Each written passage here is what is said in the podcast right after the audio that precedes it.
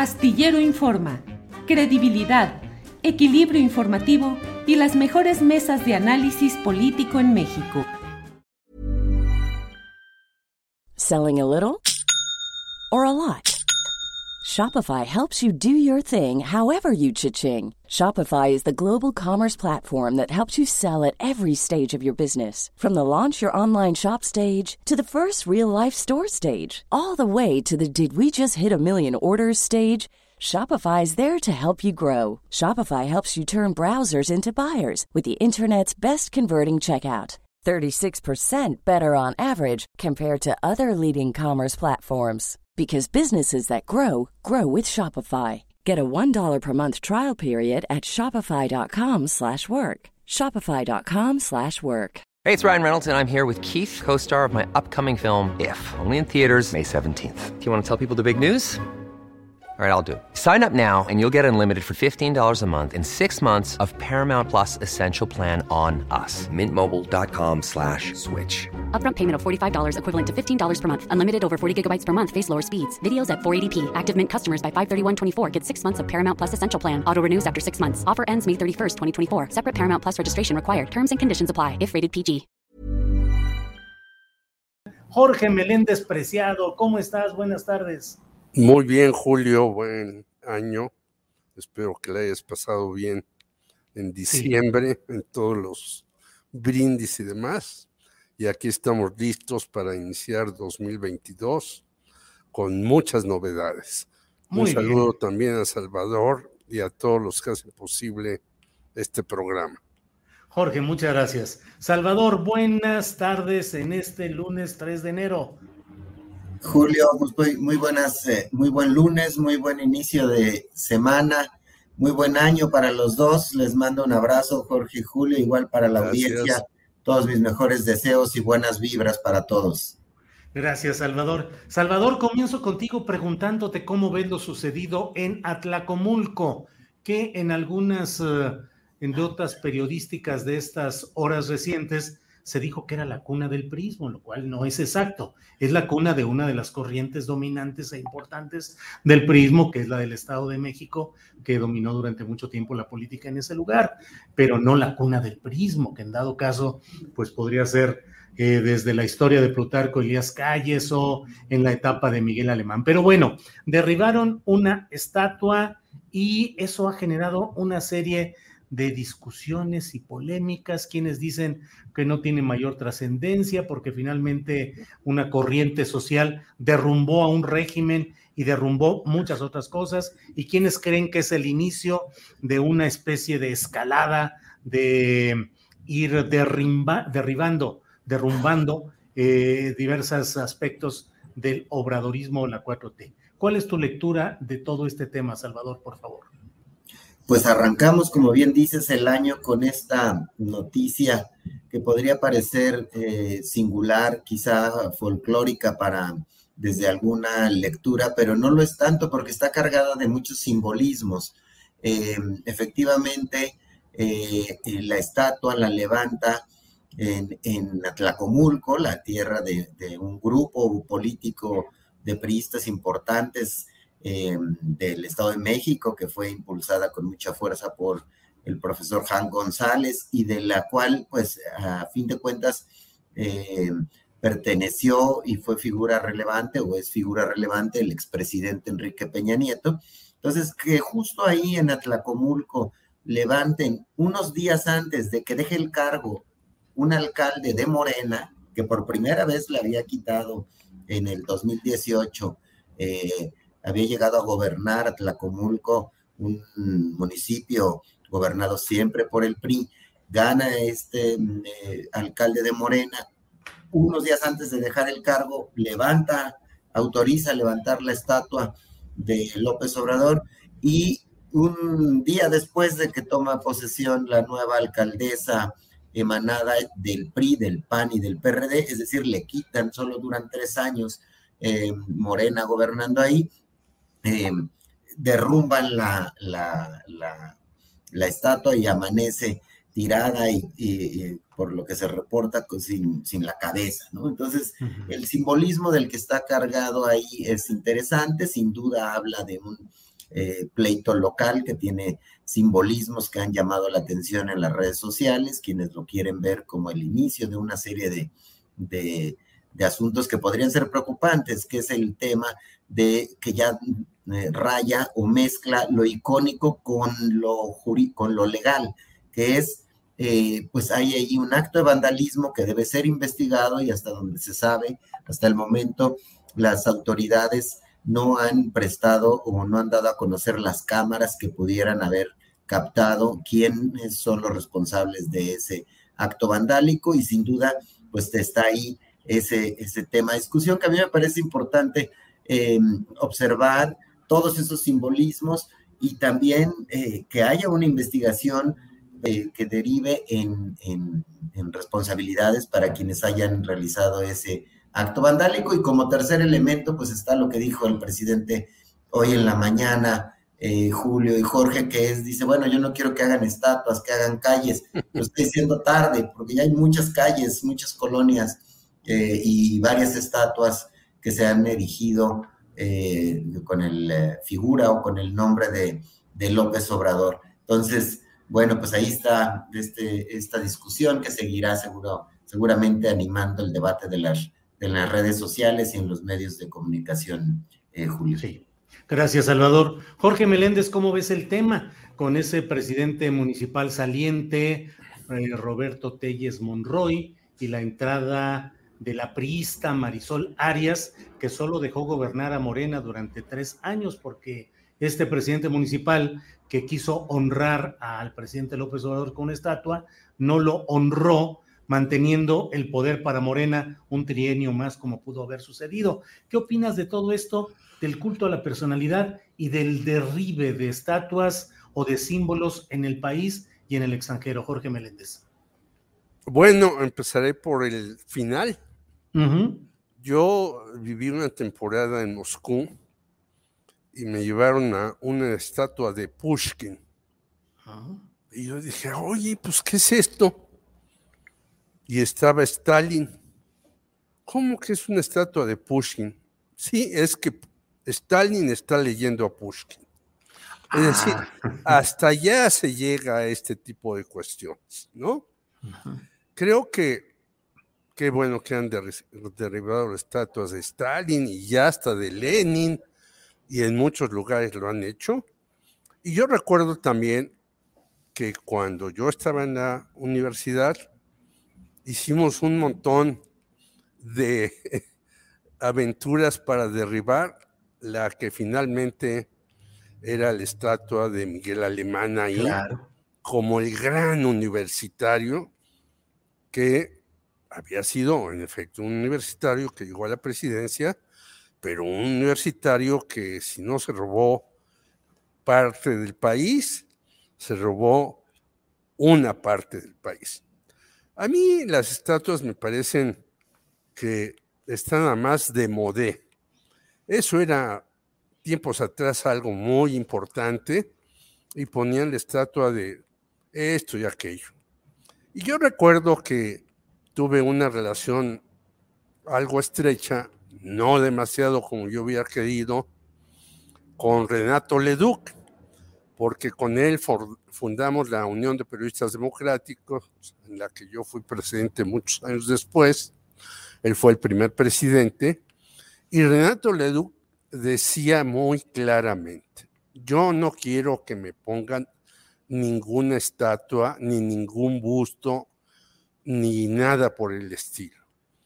Porque a los bustos y a las estatuas los cagan los pájaros y la los perros. Y yo coincido con Renato Leduc, yo creo que hay otras formas de honrar a determinados próceres del país. Si se quisiera, ¿por qué no ponemos, por ejemplo, una biblioteca muy bien dotada y le ponemos el nombre de alguien que se haya destacado plenamente? ¿no? Yo no sé si todavía eh, alguien haya tenido la idea, y yo me diría con parte de mi biblioteca de hacer una biblioteca Carlos Montemayor. Por lo tanto, yo creo que lo que hizo este señor de Morena eh, fue tratar de decir, vean cómo yo sí me atrevo en una tierra donde de efecto, lo dice bien tú y Salvador, lo dicen los dos, perdón, este, pues no es la, la cuna del prismo, pero sí es un lugar emblemático donde han pasado muchos priistas, y hay que recordar al señor Montiel, que es otro Miguel Alemán a su manera, y hay que recordar al señor Peña Nieto, que le sigue los pasos a Miguel Alemán, y entonces yo creo, bueno, él, el señor que estuvo ahí de alcalde, de municipio, este, tendrá derecho a decir, bueno, yo constituí eso y quienes la derribaron cometieron un delito por la ley de monumentos, todo eso, que yo no la conozco muy bien al respecto, y hacer una demanda. Pero a mí me parece que las estatuas ya están muy pasadas de moda y puse estos casos anteriores porque creo que desde hace muchos años las estatuas están siendo no solamente derribadas, sino pintarrajeadas y demás. Lo hemos visto en los movimientos feministas y en muchos otros. Por lo tanto, yo creo que el señor eh, anterior alcalde, presidente municipal, pues se pasó de listo y hay unos resultados que no sé si tengan un, una sanción para quienes hayan hecho esto, o sea una revancha de la señora que ahora está dirigiendo a Tlacomulco. Gracias, Jorge. Eh, Salvador Frausto, ¿qué onda con el ejercicio de revocación de mandato? ¿Cómo ves lo que ha sucedido hasta ahora? Hubo mucha difusión en estos días de un video en el cual se ve al consejero presidente Lorenzo Córdoba gesticulando y, hablando de una manera pues muy apasionada e incluso gestualmente descompuesta. ¿Cómo ves todo lo que va sucediendo hasta ahora? ¿Cuál es tu pulso de todo este proceso hasta hoy, Salvador? Claro, em, sí, ese, ese video que circuló a finales de año en el que se ve a Lorenzo Córdoba fuera, fuera de sí, eh, pues lo que esconde em, detrás es que eh, todos los pleitos que ha tenido Lorenzo Córdoba y los consejeros con el presidente son pleitos por dinero, si los analizamos con cuidado. Es decir, el pleito inicia cuando le, eh, uno de los asuntos centrales es cuando les, eh, López Obrador les pide que se bajen el salario.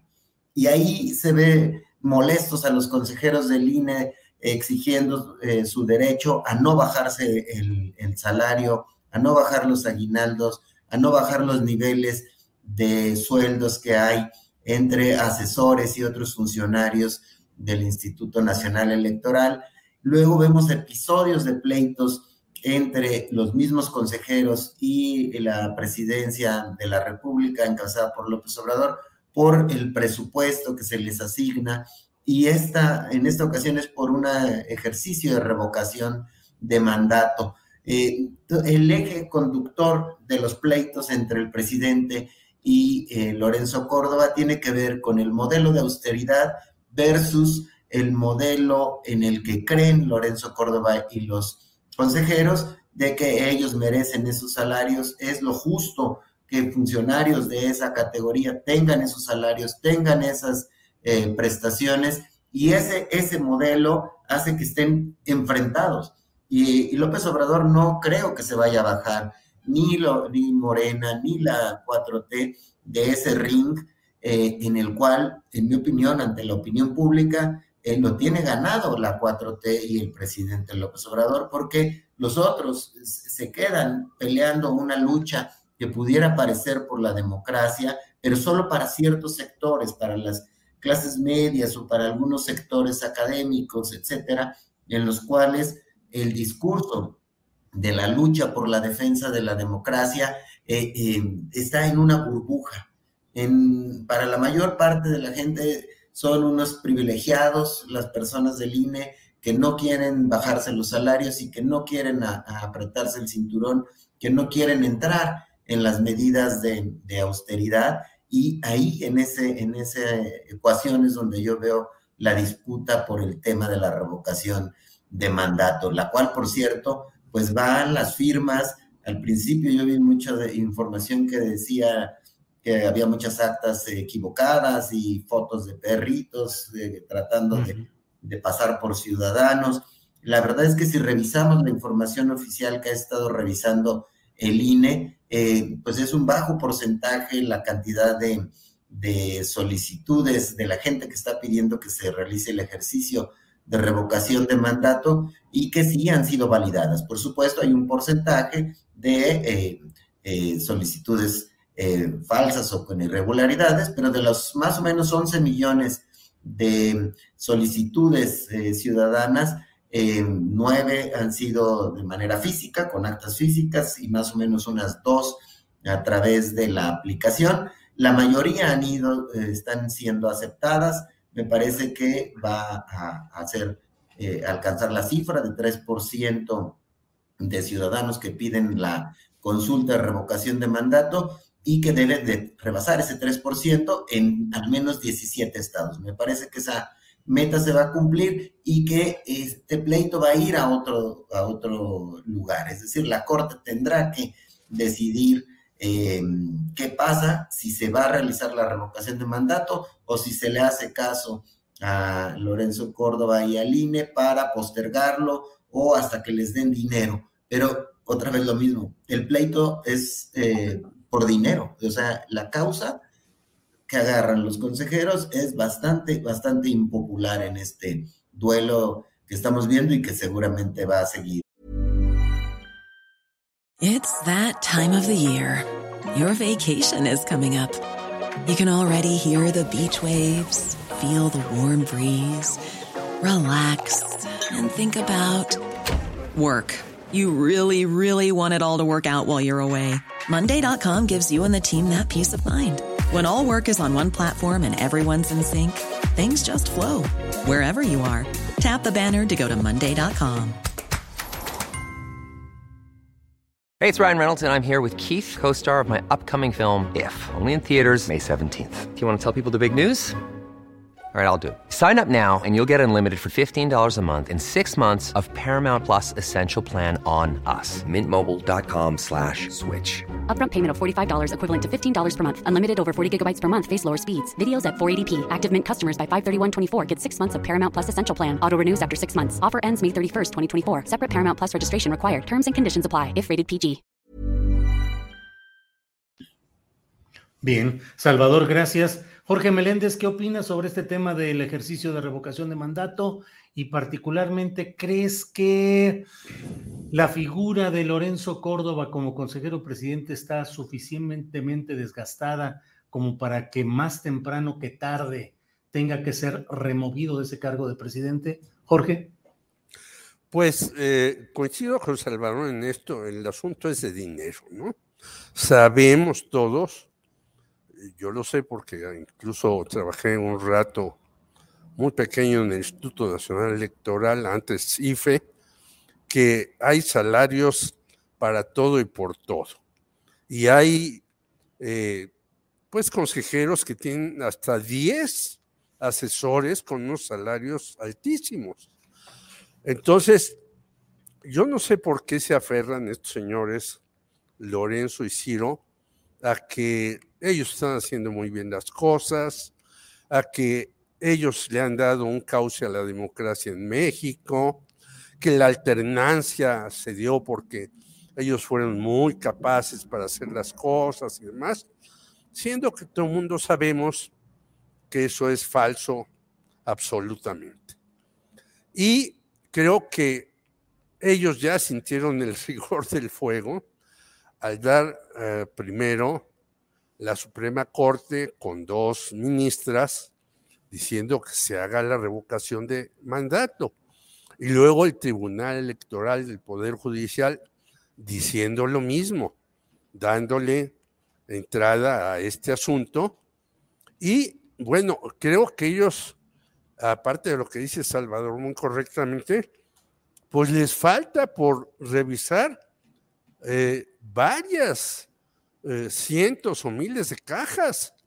Por lo tanto, a pesar de toda la lana que se les da y de todos los asesores que tienen y de todos los achichincles que pululan por ahí, a veces no saben hacer su tarea. No hay que olvidar que también en el INE han pasado una serie de personajes que querían comprar edificios, que querían hacer esto y que querían hacer aquello y demás. Es decir, hay un gastadero de dinero como en pocas partes del mundo, no solamente para las elecciones, sino para muchas otras cosas. Si vemos lo que pasó en Chile con este muchacho Gabriel Boric, vemos que ahí hay un sistema electoral mucho más ligero en cuanto al gasto, mucho más eficaz y mucho más certero, porque hasta los derrotados dijeron, de acuerdo, aceptamos la derrota como llegó. Por lo tanto, yo creo que esta descompostura que tú dices del señor Lorenzo Córdoba es porque ya lo sacaron, si acaso quería jugarle al 2024 después de estos dos varapaldos que le dieron, este, el señor Lorenzo Córdoba, y bueno, ya no he visto, porque cada vez que sucedía algo, yo encontraba opiniones del señor Ciro Murayama como en cinco periódicos diferentes, y ahora no veo que esté tan activo diciendo que porque el la Suprema Corte y el tribunal los echaron para atrás, están ellos enojadísimos o tratando de decir que pues no los comprenden, que pobrecitos, que no pueden hacer el trabajo con el poco dinero que les dan. Por lo tanto, ha sido un golpe rudísimo, aparte del económico, como dice bien Salvador, para ellos dos, que pues estos dos organismos que ellos suponían los iban a defender, no lo hicieran. Pero también ha sido un golpe para el señor Sergio Gutiérrez, que quería demandarlos penalmente y cuando dijo López Obrador que no fuera así, pues se retiró de inmediato la demanda que él iba a hacer. Gracias, Jorge. Salvador Frausto, hace 28 años amaneció el país en Año Nuevo con la aparición del Ejército Zapatista de Liberación Nacional. Hace un par de días hubo, el domingo, ayer precisamente, bueno, en estas horas hubo una entrevista en la cual apareció uno de los personajes poco conocidos masivamente eh, de todo aquel episodio, que es eh, uno de los comandantes, eh, en este caso el comandante Germán, que hace una serie de críticas al manejo que se dio a todo el proceso del EZLN y el F, o sea, el Frente Zapatista de Liberación Nacional, al grado de proponer pues que se cambien el nombre de, de, Ejército Zapatista porque ya no están buscando hacer la guerra ni nada por el estilo.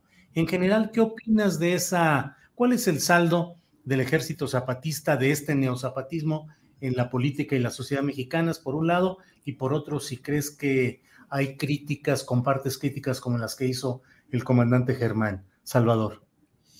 Eh, bueno, primero que nada, pues sí, a 28 años del surgimiento del EZLN, sin duda hay, eh, logró visibilizar a los pueblos indígenas, sus carencias, podemos conocerlas de mejor manera y preocuparnos eh, la sociedad civil por, por lo que está ocurriendo en distintos sectores de, la, de, las, comunidades indígenas de nuestro país. Eso sin duda, la visibilidad que esto obtuvo en México y en el mundo ha sido muy importante y ha logrado eh, pues generar ahí en unas zonas en, Chiapas pues una manera de organizarse autónoma propia en la cual eh, se brinda educación con ciertas características, se brindan servicios de salud con características adecuadas para esas eh, zonas. Eso sin duda ha sido uno de los avances y uno de los legados innegables del ejército zapatista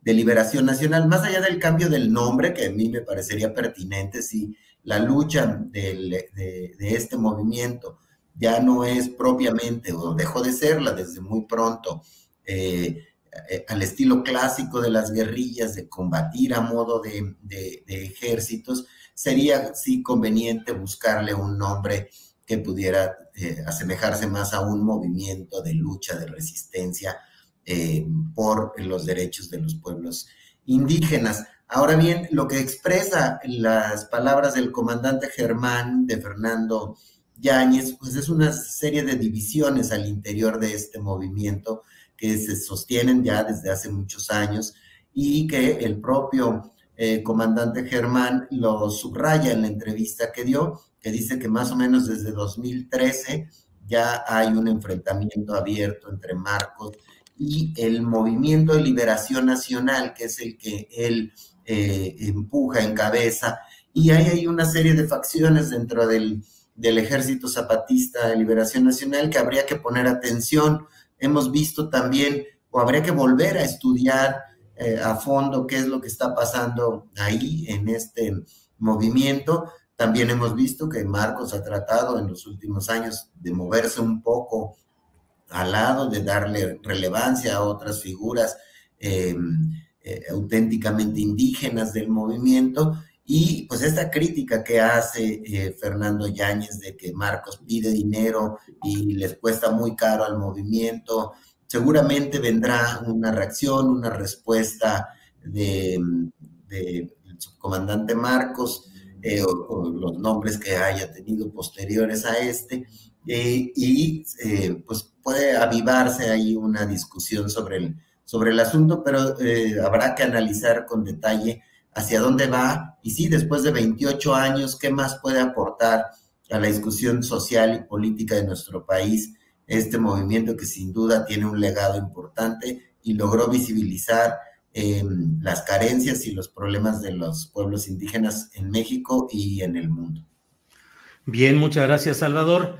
Eh, son las 2 de la tarde con 59 minutos y le corresponde a Jorge Meléndez hacer el comentario final de esta mesa de dos periodistas, eh, pidiéndote, Jorge, que nos comentes acerca pues, de lo que ha significado en 28 años la presencia de ese neozapatismo en nuestro país, por una parte, y por otra, algún comentario que tenga sobre las declaraciones o las críticas que hace efectivamente Fernando Yáñez, el comandante Germán, respecto a la conducción general de este proceso del Ejército Zapatista de Liberación Nacional. Jorge, por favor.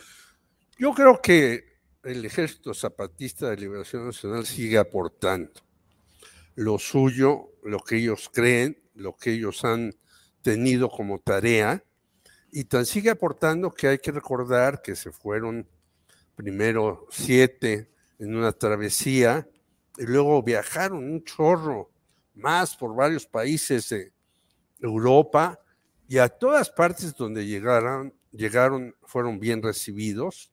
Hay que recordar que esta marginación de los indígenas no solamente es en México, es en Estados Unidos, en Canadá, el señor Justin Trudeau tuvo que hacer una, pues, ¿cómo diría yo? Una eh, defensa de los indígenas en contra de los que llegaron a quitarle sus tierras, eh, sus campos, los trataron de aniquilar, etcétera, etcétera.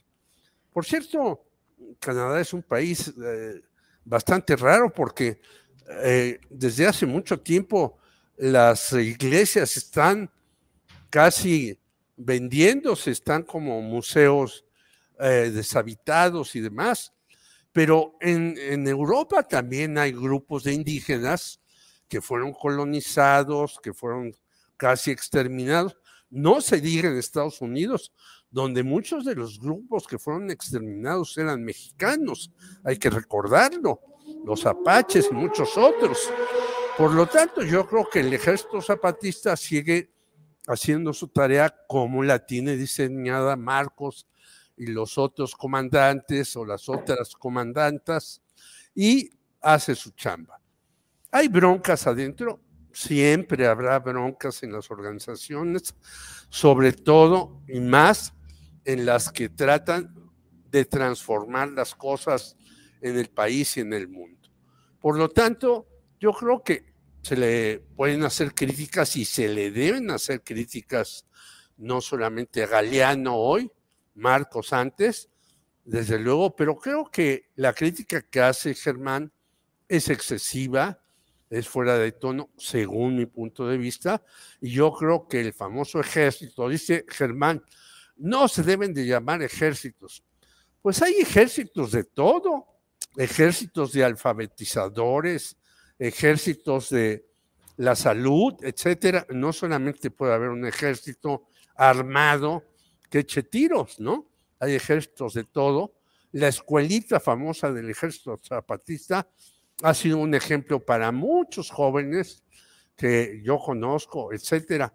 Por lo tanto, las críticas yo creo que se tienen que hacer.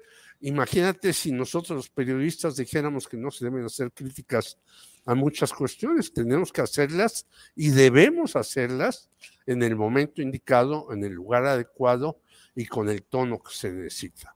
Por lo tanto, bienvenida a la crítica de Germán, yo no la comparto mucho, pero yo creo que el Ejército Zapatista de Liberación Nacional sigue jugando un papel muy importante a nivel internacional. Bien, Jorge Meléndez, muchas gracias. Y bueno, pues son las 3 de la tarde con 3 minutos. Salvador Frausto, muchas gracias por la participación de este día, a reserva de si deseas agregar algo, Salvador. Eh, gracias, eh, Julio, pues muy feliz año para todos y pues nada, pues estar atentos a, la, a los pleitos de, arranque de, temporada, ¿no? Al de AMLO con Córdoba y a las elecciones que ahí vienen, las eh, seis comicios estatales, ¿no? un abrazo, Jorge, Julio, y, saludos al auditorio. Gracias. Salvador. Jorge Meléndez, gracias y a reserva de lo que desees agregar. gracias a Salvador, a ti, a todos los que hacen posible este espacio, que yo me siento muy contento de estar, aunque a veces algunos no han arrancado, arrancarán hasta la próxima semana algunos lugares, pero otros ya arrancaron, qué bueno que lo hicimos nosotros. Yo les deseo que este año sea mejor. Creo que va a ser muy difícil porque el Omicron está aquí muy perturbador y quizás después tendremos que hablar de esto porque veo que no se toman las medidas. Si, si hemos visto los gentíos en la Ciudad de México, los regresos de vacaciones que son impresionantes, pues puede venir un rebrote muy grande, a pesar que se diga que ya regresemos a clases presenciales y esto, creo que la cosa se va a poner muy complicada. Gracias a los dos, a la audiencia y nos veremos pronto. Muy amables. Muy bien. Gracias Jorge, gracias Salvador, hasta la próxima. Selling a little or a lot. Shopify helps you do your thing however you cha-ching. Shopify is the global commerce platform that helps you sell at every stage of your business. From the launch your online shop stage to the first real life store stage, all the way to the did we just hit a million orders stage. Shopify is there to help you grow. Shopify helps you turn browsers into buyers with the internet's best converting checkout. 36% better on average compared to other leading commerce platforms because businesses that grow grow with Shopify. Get a $1 per month trial period at shopify.com/work. shopify.com/work. Even when we're on a budget, we still deserve nice things. Quince is a place to scoop up stunning high-end goods for 50 to 80% less than similar brands. They have buttery soft cashmere sweaters starting at $50, luxurious Italian leather bags, and so much more. Plus, Quince only works with factories that use safe, ethical, and responsible manufacturing. Get the high-end goods you'll love without the high price tag with Quince. Go to quince.com/style for free shipping and 365-day returns. Para que te enteres del próximo noticiero, suscríbete y dale follow en Apple, Spotify, Amazon Music, Google o donde sea que escuches podcast. te invitamos a visitar nuestra página julioastillero.com.